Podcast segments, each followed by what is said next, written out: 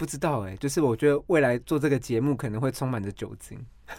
本来就是不是啦，因为这个节目本来就是应该要，我觉得这样是对的啦。嗯，就是他们没有想要得到什么，嗯，他们唯一想要，比如说我我们的朋友们，或者是我们的听众，就是我们朋友，嗯，就听众们朋友们唯一想要得到的就是干他妈，原来世界上有人跟我一样，然后就是一起。一起茫然，嗯，然后一起就是恨婊子，然后一起就是就就这样就好，因为本来就是要有群众性，大家才会觉得安心。嗯，有同伴很重要，对我自己来讲啊，有同伴很重要，所以我可能没有办法当在家工作者，我觉得很恐怖。嗯，就是那我们就只是大家的，比如说软烂的同伴，嗯，或者是一起讲干话同伴，喝酒同伴，或者是困惑的同伴，那我们。就如之前我们讲的，我们的知识其实找不到什么出口啦。嗯嗯。可是最起码有一个同伴感，那大家可能听了之后就会给我们回馈。那集众之智可能搞不好有一个事情。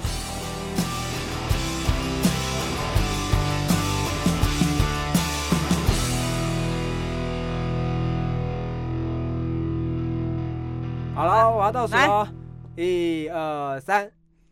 现在是开始了吗？要开始了。哦，你好，加喜，力送点后，我是贝贝，我是关关。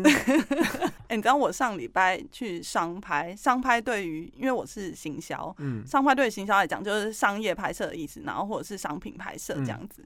然后我们刚好约到两个妹子，一个妹子长得很可爱，然后一个妹子就是比较跟我差不多，就是凡人这样子。然后刚好有一看，我们需要一个妹子是背对镜头，一个是正对镜头。可爱妹子这时候就说：“哦，刚刚已经有很多我的画面了，所以我们请就是凡人妹子就是正对镜头。然后我们拍了有没有二十分钟？这样二十分钟可以拍很多卡。于是呢，我们就找了。”设计总监出来看一下，现在在商拍的这些卡到底有没有什么问题？然后设计总监一走出来之后，凝视了那个荧幕二十秒，二十秒超久，他就说：“你们换位置。”哎，我觉得这超伤的，不是？而且重点是我刚刚你在讲的过程中，我一直很想补一句话，干嘛？就是那个可爱的妹子真的很可爱。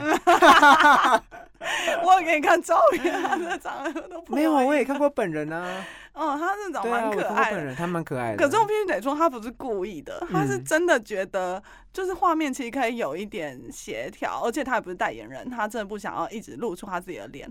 但是当我听到那句话的时候，身为业主的我在他旁边拍手干笑，就说：“好啊，不然我们换位置，现在试一下，场面有多尴尬。”其实，在你心目中，你也是觉得不要换位置最好，对不对？我兄弟，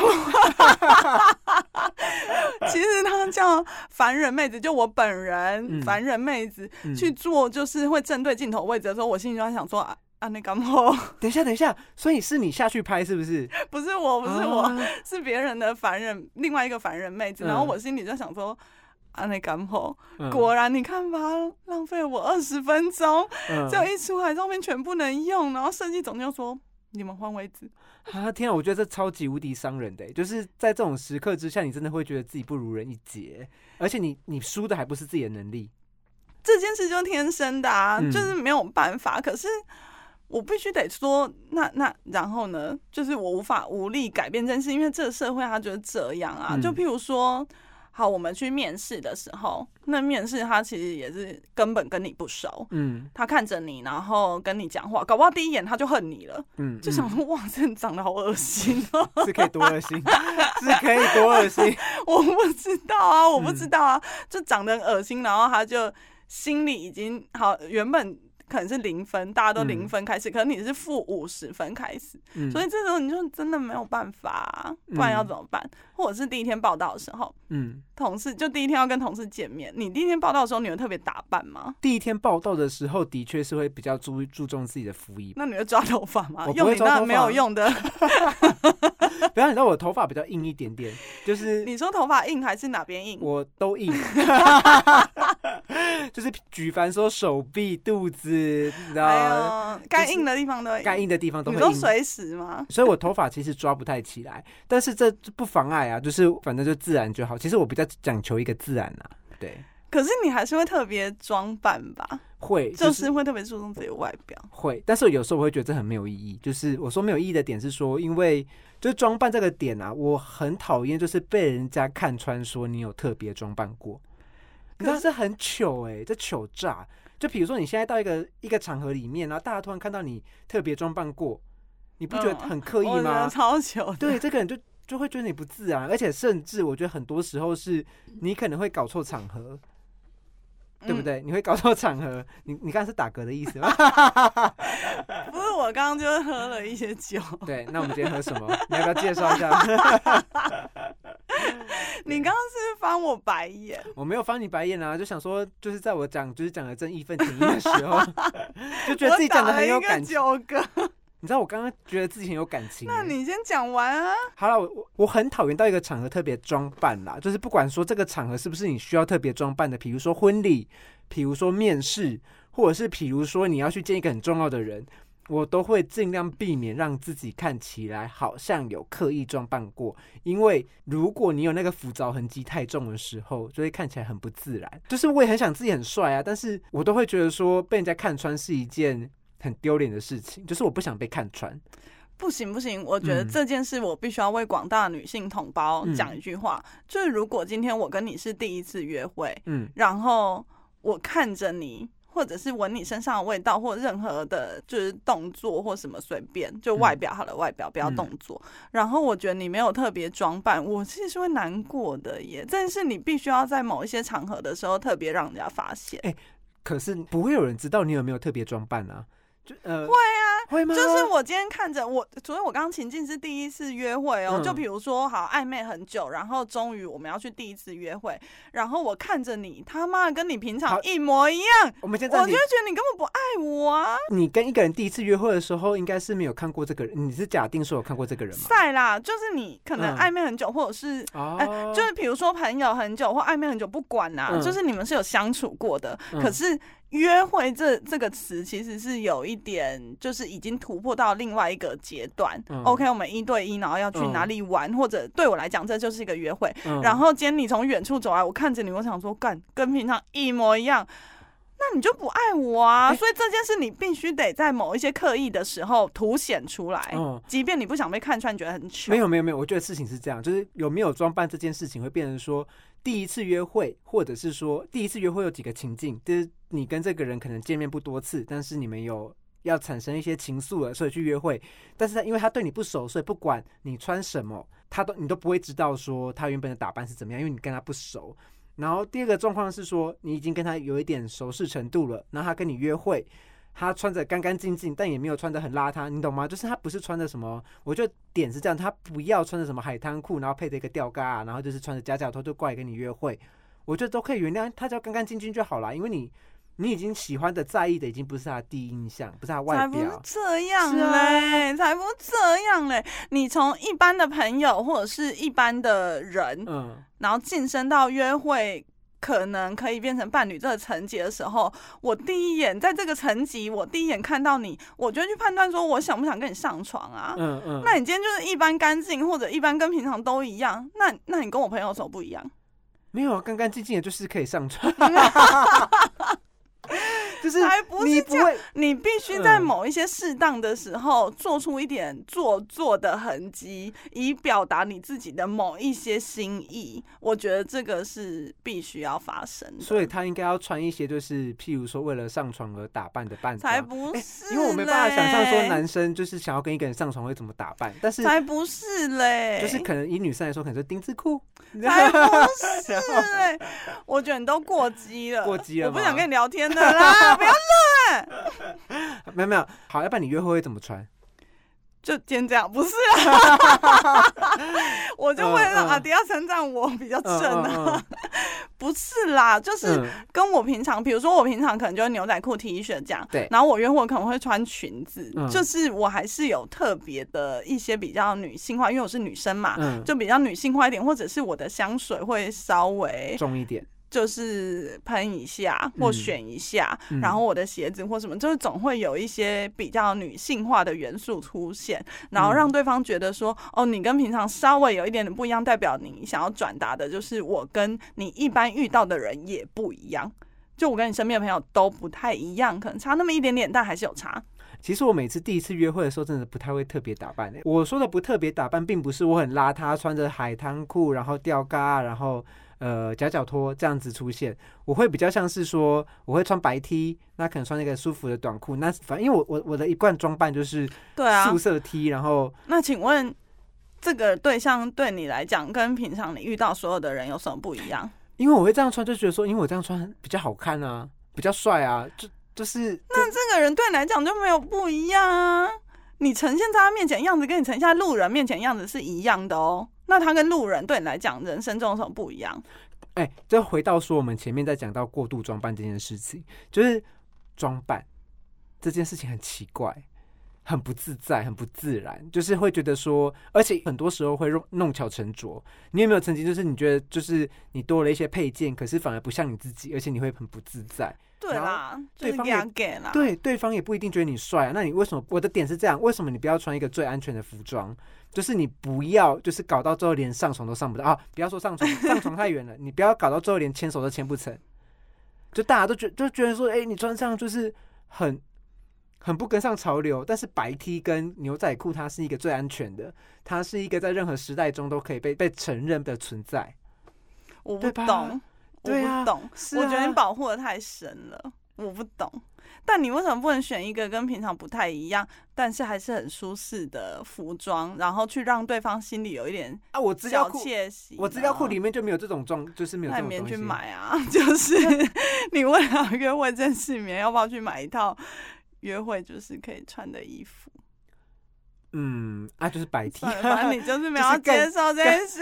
哦，我知道。我跟你讲，我约会会做一件事情，我可能会选择我最新的那一件白 T。你说最干净的白，最干净、最白，没有任何泛黄的状态，甚至它连皱都不皱的白 T。不是真的，我跟你说，外表真的在现在这个世界上真的太重要，太重要。啊，不是啊，我穿白 T 就很帅，为什么要穿其他东西？你 不要不要录，暂停暂停，没有办法接暂停，不行吗？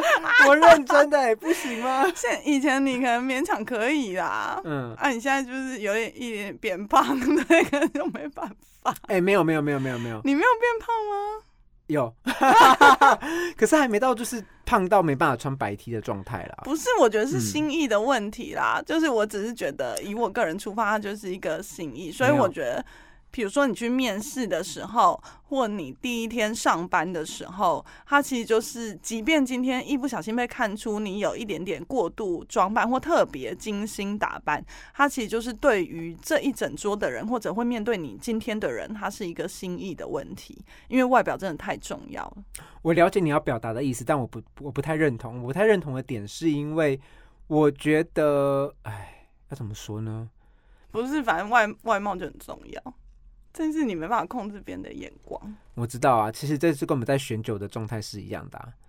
我没有在硬转哦，我是认真的。我知道，可是我今天就是为了这个主题，我特别就是跑了很多酒柜，然后我就挑了我觉得最朴素的酒。呃，其实你在选酒的时候，其实就是第一眼一定看到是它的外表，因为你没办法打开试喝啊，不然怎么办？你就是选一个我真的比较顺眼的，但是。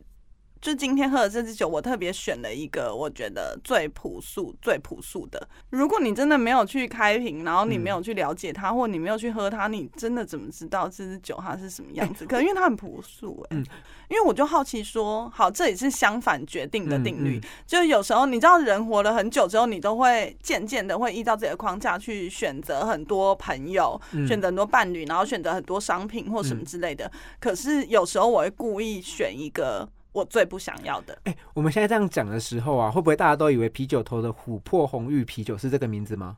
其实我跟贝拉的意见不太一样，我觉得他那只酒标并没有到不好看。我跟你说，我选这只酒就正是你反推为人。如果今天有一个艳丽的妹子，哦，不要艳丽好，妹子就好了，就是她这是仙女等级的，她不一定是艳丽，但是她长得就是漂亮。然后跟一个凡人，比如说像我这样，就一个凡人，你会。最想要，就先先想要跟谁讲话？想先跟谁讲话？我我会跟凡人讲话。你好奇怪，哪会奇怪？没有，我跟你讲，这是正常的，因为面对仙女会紧张。你真的是我天哪，是吧？所以你很多人看到美的事物会紧张啊。没有，这个美的事物不一定是风景，它是人的时候会紧张，这不是刻意的选择，我不是刻意去避开，而是说我的本能。你是啊？不是我的生物本能，我做不到，就是我的。是啊。可是好，我现在指的。不是好，那我换个方式问好了。你不是先去跟谁讲话，而是你内心其实想要先跟谁讲话？哦，其实想要先跟谁讲，或者是好，我我问深一点好了，你内心其实想要跟谁在一起？伴侣哦，女朋友哦，都还没接触的情况下哦，比较正的那一个，是吧？你就是为了让他觉得你真是一个没有看外表。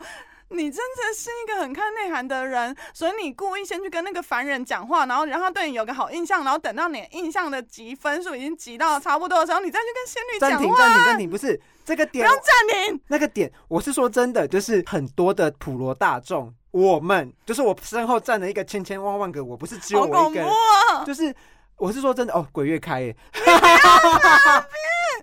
闭嘴！哎。你知道录音室是最常闹鬼的地方。闭嘴！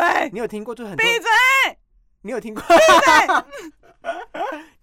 你有听过？我等下想要上厕所，闭嘴！你不要笑你。你又不能陪我进去，闭嘴！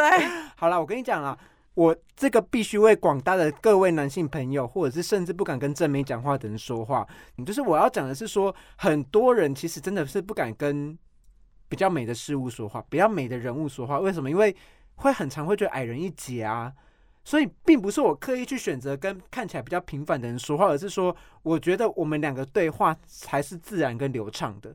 但跟美的人说话的时候，你会有一种距离感，然后这个距离感是很多原因产生的嘛，因为它比较美，因为你觉得自己低人一等，所以你不敢啊。好，那如果今天他们两个同时遇到困难，嗯，好，这个困难可能没有到危及性命，但就是有一点困难，但你真的只能选择帮一个人，在当下，嗯，你会帮谁？对。我发誓无法选择。你是说认识还是不认识的时候？都认识，他们就是你同事啊，两个人都是你同事，然后两个人好的程度都差不多，就是人很好、善良的程度都差不多，然后遇到困难的艰困程度也差不多，他们就是需要帮忙。哎，我真的选择不错，我会两个都要帮啊，就是没有办法，你只能选一个。我跟你说，我就是会选我看的顺眼的那一个。那大部分看顺眼的就是长得正的。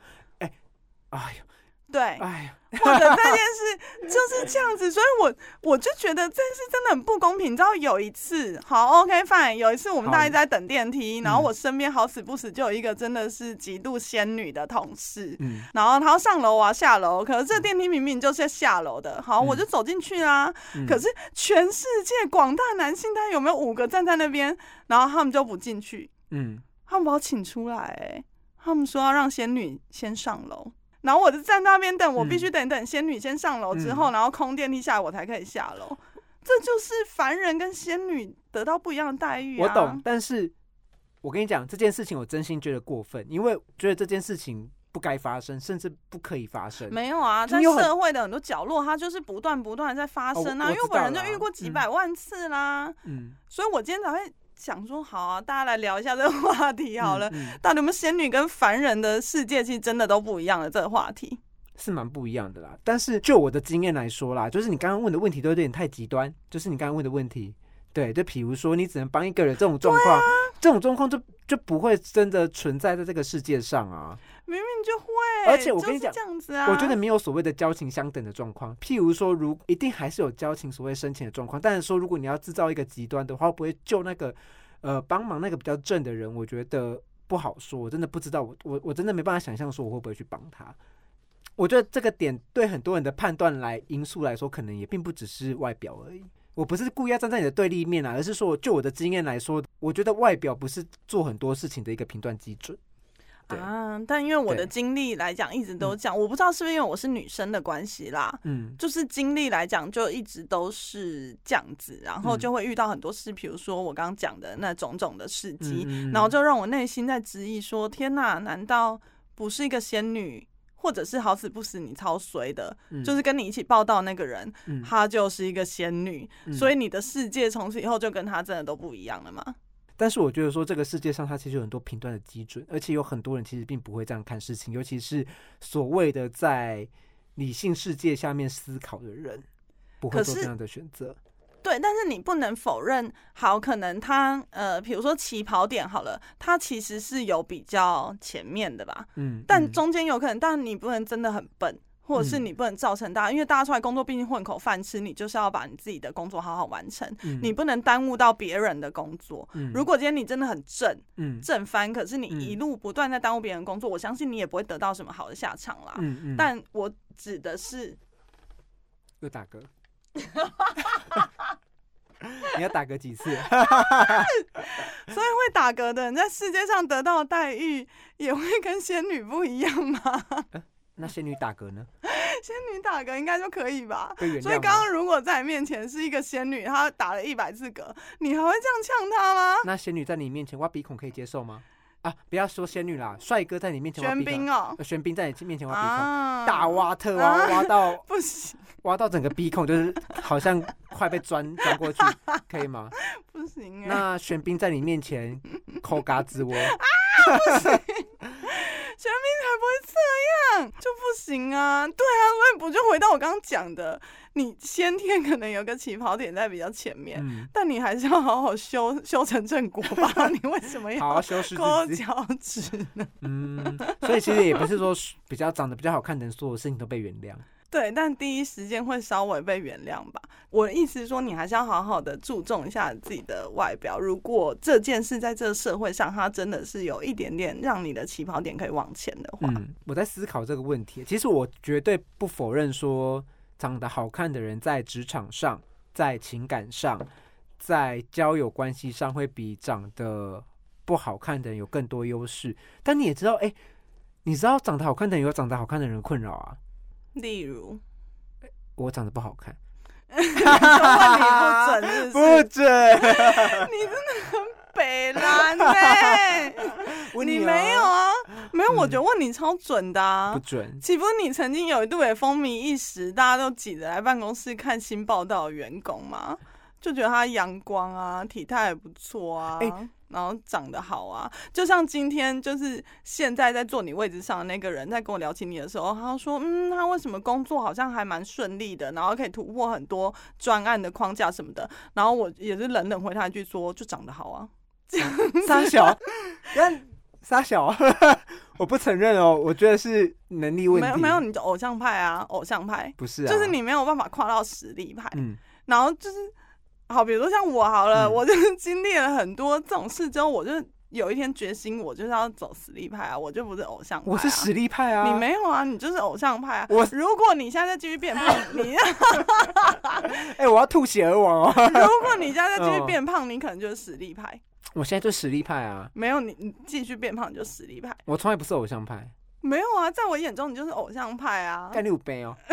我在，我现在在骂你哦。目前为止，你就是偶像派啊，因为我觉得我才是实力派啊。好，那你说，你举例，For example，就是你不得不承认，如果你第一印象被觉得好，嗯，你第一印象被觉得好。然后我觉得对我来讲，这是一个人生的下马威啦。就是第一印象，人家觉得哎，这人很不错，然后或者是长得可长得可靠，感觉很不靠谱哎。反正就偶像派，他就喜欢你。好，他看到你的外貌，看到你的脸的时候，他就内心油然而生的一股喜欢。然后你讲的话，其实他就会已经喜欢一半了。那真是对我来讲，他就是偶像派啊。就有时候你在跟我讲一些真的让我觉得很火大的话的时候，我看你的脸，我想说算了，忍一忍啦。就是身材不错，这样啊？对，不是吗？我我哎，没有哎，因为很我跟你说这件事，就是因为如果你在跟我讲这些话，然后我不忍一忍，我立刻就是抓狂。那我在一个我觉得还不错的异性面前，我形象立刻就会破灭了。所以我再怎么想要抓狂，我就会稍微克制一下。所以你得到的待遇不是你啦，就是那些 可能外貌比较被喜欢的人，他得到的待遇，他当然就会比凡人稍微再亲切一点。没有，我觉得长得好看的人啊，很长很长，也会遇到排挤的状况。即便是长得好看的人，也有他的原罪在。就这个原罪，不管是正面还是负面的。比如说，如果以负面来看的话，大家就会说他得到的东西都是靠他的长相得来的。你觉得这在社会上有得利吗？我觉得并不一定。然后第二个层面就是长得好看的人常常会被赋予一定的责任。那这个责任它不一定是正面的，他这个责任有可能会是说，哦，因为你长得比较好看。所以，比如说，如果在职场上的话，说哦，那你去负责跟主管沟通，或者是第二个，你长得比较好看，所以说这个案子由你去提案。但是，也许他并不想去做这件事情，他根本上来去排斥说去依靠的外他的外表去得到一些什么，这就是原罪耶，这真的是一个很大的原罪耶。所以，我觉得，嗯，每个人都应该要在。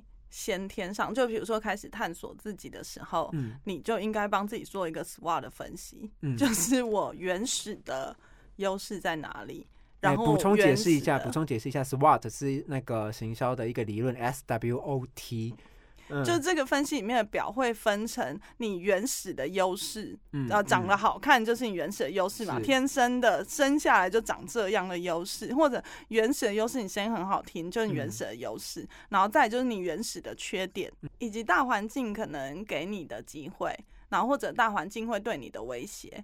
于是呢，这个表做出来之后，你个人就有一个你个人的表吧，很合理，那你就可以去针对你个人的优势。去让你做某一些事的时候，你会稍微省点力，然后把你的力气去花在你真正想要，可能是你先天的劣势，或者是大环境给你的威胁里面，你把力气用在那边。那这样子，如果大家可以好好的接受自己，或者是理解自己的话，这样不就很棒吗？哎，我但我觉得你把所有人预设的太聪明了，很多人做不到这件事情啊。但是为什么不是聪明吧？你完蛋了，这是聪明啊。不是聪明吧？就是灵敏啊，理性。OK OK，理性。对，因为我我我的意思是说，并不是每个人都有这样子的思考架构，甚至是思考的方式，不一定是 SWOT，或者是不一定是任何的分析系统。我觉得都不一定。就是很多人可能并不一定了解这些东西，甚至是没有办法去思考这件事情，但是他活该吗？我觉得他并不是活该啊。但老实说，好啦，这件事情其实大家的起跑点是一样的。长得好看的人也好，长得不好看的人也好，都会遇到一样的，都会遇到类似的问题。他们都必须去用运用自身自有的优势去省点力。对啊，但。但我不觉得这件事情是合理的，为什么？好啦，为什么？这是很合理。我的意思是我们把这件事全部都单纯化来看。嗯，如果你要达成一个目标，叫 A，好 A 目标，你要达成一个目标好了，然后同时有两个人想要达成这件事，一个人他可能就是凡人，就是我本人，然后一个人他可能就是仙女。那仙女的优势就是她长得是仙女嘛？那我本人优势有可能是我必透过努力，我可以有别的。一些技能或什么之类的，所以我们两个在达成这个目标的时候，我们用的策略会不一样，我们会走不一样的路。所以这件事，你要怎么去走这条路，达成这个目的，你就是要反推去理解你自己的优势什么，你要好好利用它。那当然，我相信你在利用它的时候，例如你刚刚提到的，我为什么一定是由我去跟主管提案？为什么一定由我怎么样？可是我觉得，如果愿意的话，比如说像我本人就愿意，如果愿意的话，这件事真的可以让你省点力，然后你把力气用在你真的想要用力的地方，那有什么不好吗？但是你知道吗？就是你说的很多东西都是从个人为主体出发，但是在社会上，很多时候我们在做、在跟人互动，或者是在进行很多活动的时候，它都是由外在的人所赋予的一些，呃，比如说赋予你一些责任，甚至是价值观。而且回到职场好了，回到职场来说，你长得好看，你就是你被赋予的任务，它不一定是真正有价值的东西，也有很有可能说，哦，因为你长得不比较好看，那你去负责接待长官，这个东西有价值吗？诶，可能有价值，没有啦，就是不是你想做的啦。所以回到本质上来讲，就是。呃，当然，你利用你先天的优势，然后你遇到这所有的情境，到底是不是你想做的？那如果不是的话，你就要想办法，可能比别人多一倍的努力或两倍的努力，你去扭转这个你所遇到所有的机会。你的意思是这样子吗？所以你的意思才会跟我说，可能长得好看跟长得不好看的人，他们都会遇到他们自己人生本来就会遇到的不一样的困难。但是困难程度搞不好差不多。嗯，对，我承认我可能没有想的这么远，我只是想要说，就是长得好看的人，他不一定就真的比较有优势，就最起码他会得到免费的早餐呢。就是可以省一顿早餐钱，但是他追求者比较多，他可以省一份早餐钱，不觉得很棒吗？怎么听起来是一个很悲伤的故事？为什么我不懂？哎，就是你有这样的遭遇吗？就是长得比较好看的人，在你的职场生涯或感情生活中啊，有有有，以前我下属。就是那时候，然后有一个真的很甜美可爱的人，然后他每天都有一份早餐，然后他可能月经来的时候会经痛，然后他结束之后就会他追求者就会给他一些补品啊或者什么之类的，然后比如像我本人就是经痛或什么之类的，看我就一个人回家，不然嘞。我跟你讲，我我这件事情我要用很理性的方式跟你分析。你刚才说我的下属。这件事情他有权利关系在，你知道下对上这件事情本身就很难成立，因为会被人家说谄媚，跟你知道这这会有另外的一个社会社会价值观的赋予，让他没有办法去做这件事情。也许他也觉得你超级无敌正啊，但你不知道。所以你刚刚其实这一长串，你是想要称赞我可爱吗？是吧？呃，不是。我是吧？我只是想要反映说你不太客观。好烦哦！好啦，可是我觉得 不管啦，反正在我世界里，因为我觉得仙女就是有一种天生的优势。当然，仙女可能会负，她必须要负起一些社会责任，比较衰啦。嗯，就比如说一些大家身边的朋友，然后受到一点点不公平的待遇，就会把过错怪在他们身上，或者是嫉妒或故意。就像你刚刚讲的，也不是可能也不是故意啦，但就被派去做一些自己不想做的事。对啊，就是一定会被赋予到一些责任，但。呃，我刚才没有讲完的点是说，呃，因为我觉得平凡的人呐，他有一个优优势，就是他给人家的亲近感比较重，就大家会想亲近他们。这样有什么好吗？你什么鬼事都去找那个平凡的人，然后他就忙的要死，然后他骂仙女在旁边没什么事可以做，也不用负担大家的情绪。没有，没有，没有，没有。可是仙女，我我们刚有讲到啊，就仙女还是有一些社会责任在啊。你意思是说？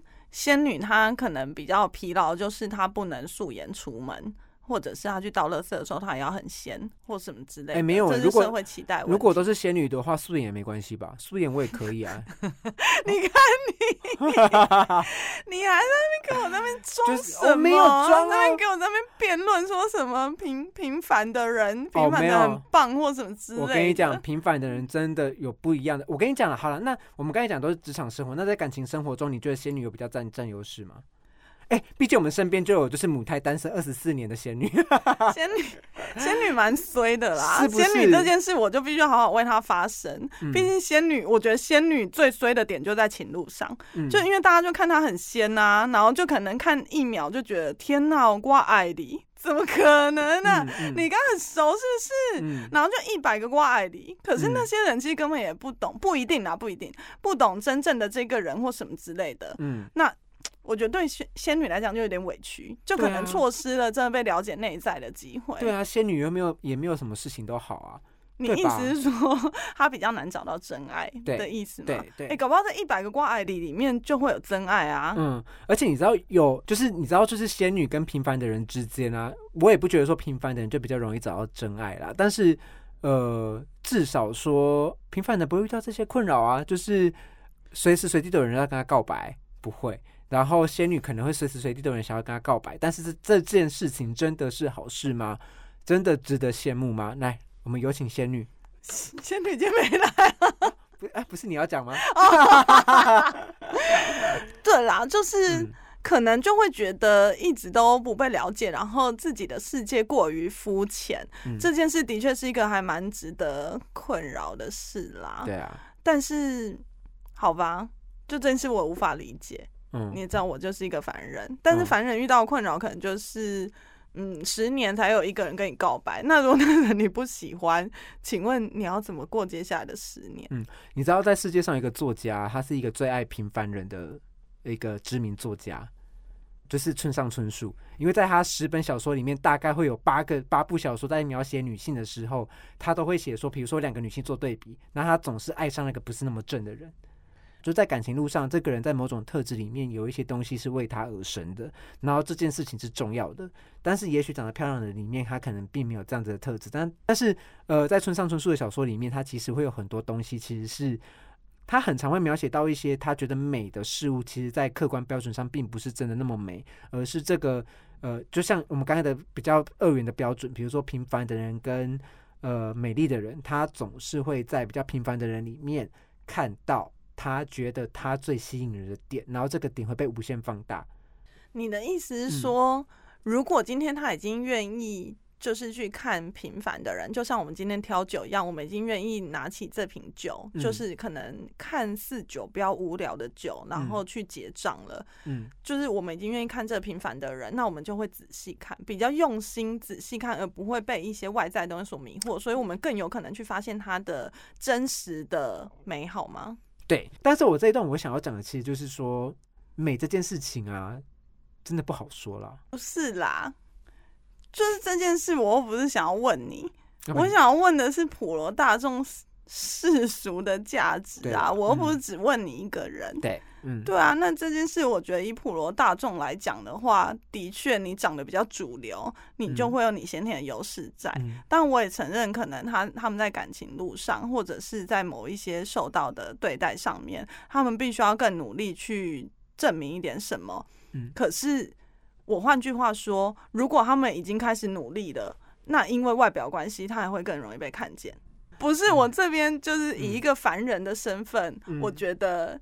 天生，如果你被奉为仙女或者是王子的人，他们可能内心最大最大的负担，真的是在于照顾他们身边的人，因为他们天生就有一种，你说社会责任嘛，蛮衰的啦，就是他必须要去顾虑到，比如说跟身边的人合照的时候。他要不要站最前面，或者他要不要呃抛在他自己的 IG 上，或者是 Facebook 上？那他的追随者到底会讲了什么话，会伤害他的朋友，或者是怎么样？这种种所有的人际关系，其实就是他们天生的社会责任。我觉得这件事反而是他们可能人生中永远摆脱不掉最辛苦的地方。可是因为他们呃上天可能给他们一个礼物，就是他真的很非常讨喜，或者非常主流。然后我就也。觉得这些仙女跟王子们就是大家多努力一点哦，就是不要吝啬你的善良。就是你如果善良的话，其实你就会真的你的起跑点就会在极度往上。嗯嗯，因为我自己是觉得说，因为平凡的人也有平凡的人的一些优势在，至少他可以就是呃，在某种层面上，他可以不用这么出头，而且他甚至可以是，我觉得说躲在暗处会不会太小人？但是我觉得是说，至少他可以在比较不这么显眼的位置去发挥他的。呃，去展现他的才能，而且当他开始发光的时候，他会比别人站得更高。哦，对啊，这件事就是我本人后来就决定成为一个幽默的人啊，就是我要另开一个蓝海，我没有跟他们正面对决啊。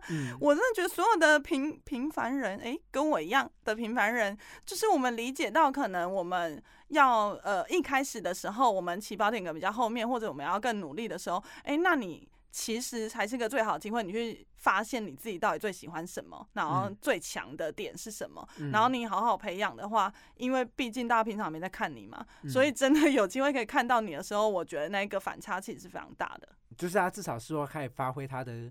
平凡的价值，对吧？你刚刚那个平凡价值，你现在是看着我在讲的吗？哦，没有没有没有没有没有没有没有，刚才整集不是就是把你就是当做仙女在讲吗？哦，好了好了，今天节目就录到这好了。真的吗？差不多要这样结束吗？可以啊。好吧，那我就放心了。我是贝贝，我是关关，拜拜拜不。